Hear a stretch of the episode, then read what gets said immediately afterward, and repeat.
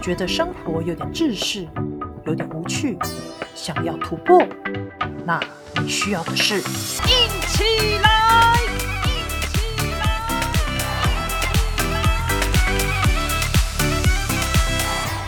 Namaste，大家好，欢迎来到硬起来，我是人在印度的老康。呃，最近我在看台湾的新闻的时候啊，看到呃疫苗陆陆续续都进来台湾，然后觉得很高兴。我相信很快大家就会慢慢打到疫苗了。不管不管你是什么样的族群，应该很快就可以分配到。那我们国内的疫苗，我相信也是相当充足，因为有从国外进口，然后也有国内自己生产。那我在印度啊，现在因为第二波疫情的时候。呃，莫迪也宣布说，所有的印度的疫苗要禁止出口，先留给国内自己打。我觉得这是非常必要的政策。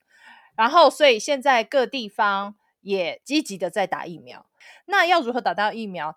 就是只能在一个官方的网站上去做登记。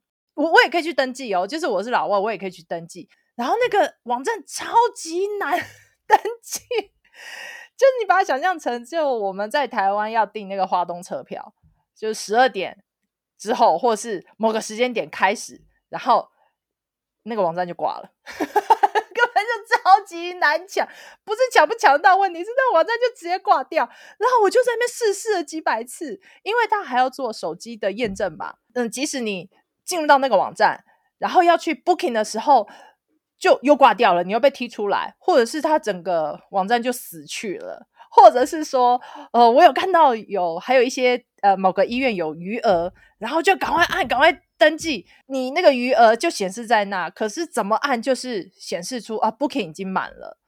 哦，我天哪，这是超级难抢，而且 有一天我还花了大概我坐在电脑前面弄来弄去，大概花了 六七个小时吧。因为之前有一个印度朋友说，他弄了三个多小时，然后最终才抢到疫苗。可是这样子啊，除了那个官网。那官网很难登记之外，难到爆炸之外，还有另外一个问题就是不会用呃电脑或是没有智慧型手机的很多村民，他们怎么办？他们现在还在印度啊，还是有很多人口，尤其是像劳工朋友们，他们还是用以前那种手机按键式的手机，就是我们说的智障型手机，那根本没办法上网去做登记啊。那这样子的很大族群，他们还是没有办法打到疫苗，所以我觉得哈，就是。我觉得印度要达到群体免疫，要达到 六七成以上，我看还是有相当长的一段路要走。不过我相信台湾应该很快，我们又是一个小国，这样子的政策落实都会比较快速的进行，而且城乡差差距啊，在技术上不会有这么极端的案例出现。可，在印度就 真的很不容易，甚至还有很多村民。不好意思，我这边 鸟叫很多，因为我是在山区，然后然后我的隔音又很差，然后我附近的鸟的种类我查了一下，有两百多种鸟，我每天早上都被鸟叫起床，所以不好意思各位，如果隔音有点差，然后听到有小鸟啊，甚至有小孩。这边一直在吵闹的话，就请大家见谅一下，因为我现在的地方是在喜马拉雅山区的一个村落，隔音设备不好的一个民宅里面做录音。好啦，就是疫苗啊，在呃在台湾应该很快就可以达到群体免疫。那在印度这边，甚至哦，我刚才讲到什么？我刚才讲到说，因为这边的。情况也比较极端，因为幅员很广大，人数又这么多，十三亿多人口，还有很多村哦，甚至整个村，他们都不知道现在新冠病毒正在流行，他们以为只是一般的呃流行性感冒或什么的，即使已经有人都一个一个中标死去，然后他们还是不太清楚。所以啊，像这种比较极端的状况，嗯，要达到 群体免疫。那个疫苗啊，除了数量要够，然后要怎么去落实打到每一个人的身上，我看还是一段 很遥远的路要走的。好的，接下来每一天我都会努力的上网去登记抢疫苗，虽然我这边网络很卡，但是还是要努力 打到疫苗，因为毕竟这边这边的状况实在是太严重了，真的只能靠疫苗，因为不太可能一直封城。我这边已经封城一个多月了，但。一定要有解封的一天，因为不可能一直关着大家，所有的经济活动还是要进行。那我真的觉得唯一的方式，真的就是打疫苗哦。好啦，今天最主要不是要跟大家聊疫情啊，聊疫苗。我相信 大家应该都被很多新闻轰炸的已经很够了。今天呢、我想要跟大家聊一聊，为什么老康会来到印度呢？那接下来就进入到我们的今天的主题喽。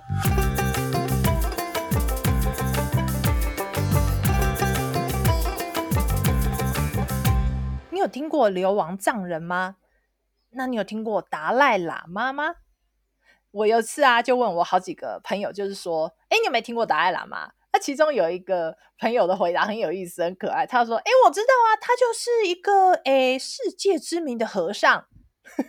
没错，达赖喇嘛真的是蛮世界知名的，因为他拿过诺贝尔和平奖，然后也是西藏人的精神领袖，而且达赖喇嘛也有来过台湾哦。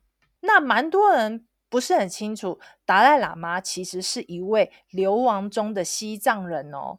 那么在印度啊，有很多流亡藏人居住在这个地方，包括达赖喇嘛。那为什么他们会流亡？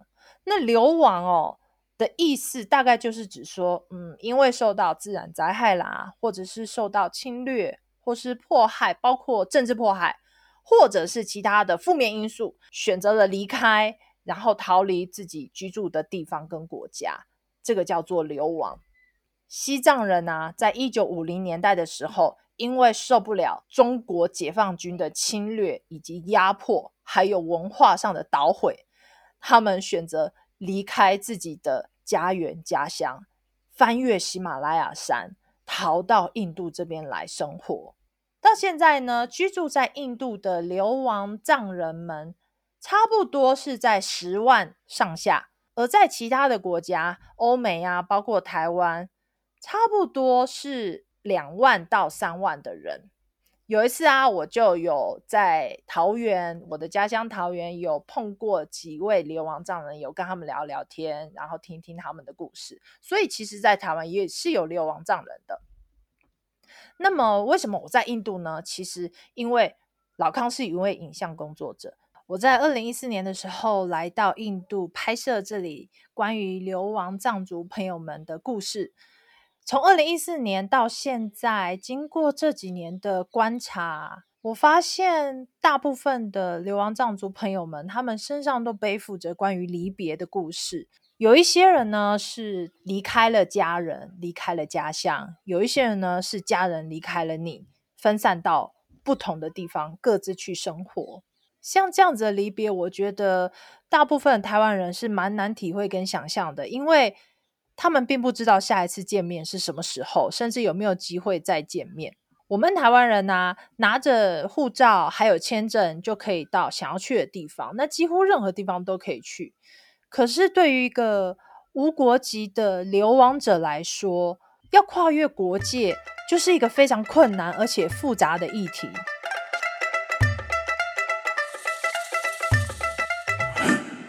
我想要带大家回到某一天的晚上，我在达兰萨拉有一段期间是跟一个藏族的大家庭住在一起。那家庭的成员里面是一位老妈妈，还有她六个孩子。不过呢，其中有四个孩子都不在印度，他们分居在其他不同的国家。那天晚上呢，是我们要送走老妈妈的第五个孩子，我就把它简称是老五。老五即将前往澳洲。去定居。那天晚上，我们就在门口升起了一堆萤火，然后聚在一起。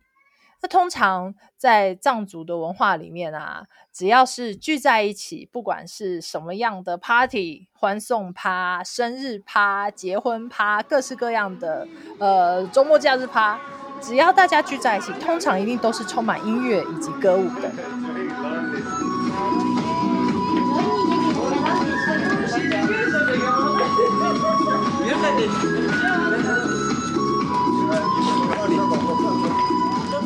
你会听到他们随着传统藏族的音乐，然后踩踏着舞步，而且不分男女老幼、老老少少，他们都可以很信手拈来的就开始舞动。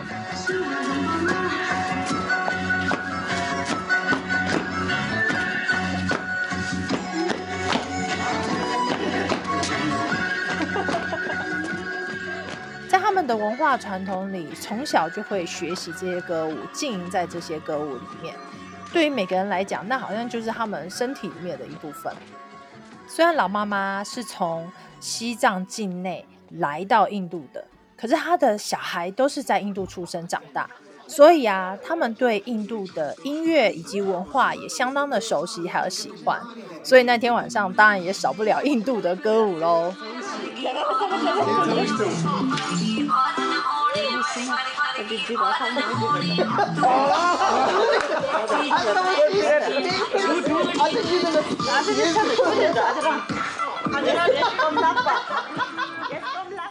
围着那个萤火，有一些人是在唱歌跳舞，有一些人是聊天拍照，然后大家都非常的自在。然后我跟他的好朋友啊，听到一首歌之后，突然两个人就一起大声的合唱。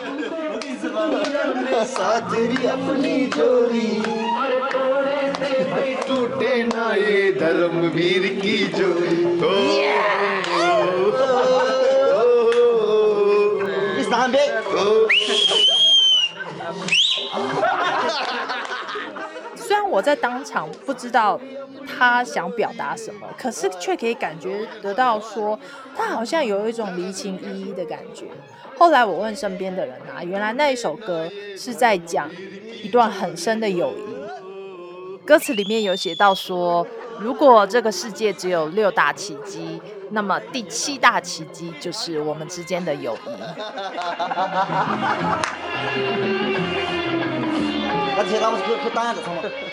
看着他们唱唱跳跳、嬉嬉闹闹，有时候会停下来拍照，有时候还会跟国外的亲友现场直播连线。不过看到他们笑着笑着，就发现他们哭了。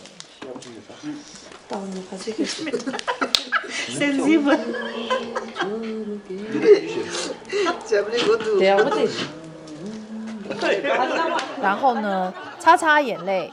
又继续 唱唱跳跳，嘻嘻哈哈，就这样持续整个晚上，好几个小时，一直到深夜的一两点。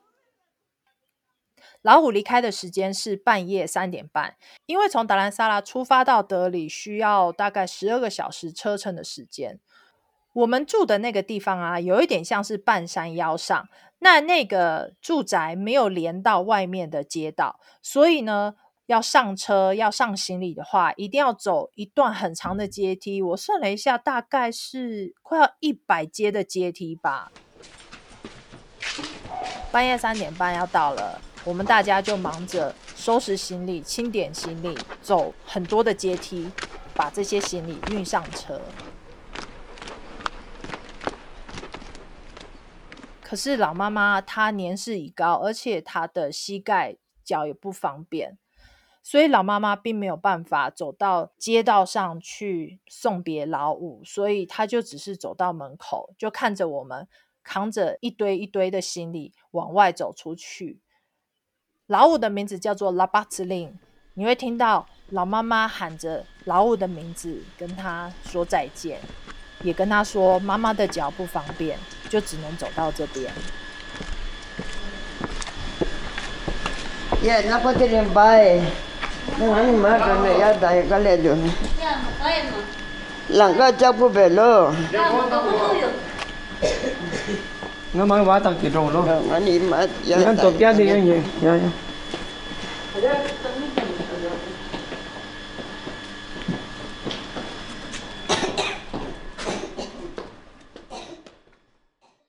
我在达兰萨拉这几年呐、真的看最多的就是，呃，关于各式各样的分离。那经常呢，让人觉得真的好无奈哦，又觉得很感伤。然后想到自己是身为台湾人，就觉得哦，还蛮幸福的。可是又想到隔壁整天在那边威胁我们，然后共居共机不是共居 共机，整天来扰台，又觉得超级猥琐。会不会啊？就像很多人在说的。昨日西藏，今日香港，明日台湾。哦，我觉得可恶呢，老公真的很可恶。好啦，今天呢就跟大家分享到这个地方。达兰萨拉虽然是一个好像看似充满无奈故事的一个山城，但是它也有很生活化的一面哦。下一集啊，我就会透过声音来带大家逛逛这个地方。今天的硬起来就分享到这边，下一集我们打完萨拉见老康跟你说拜拜。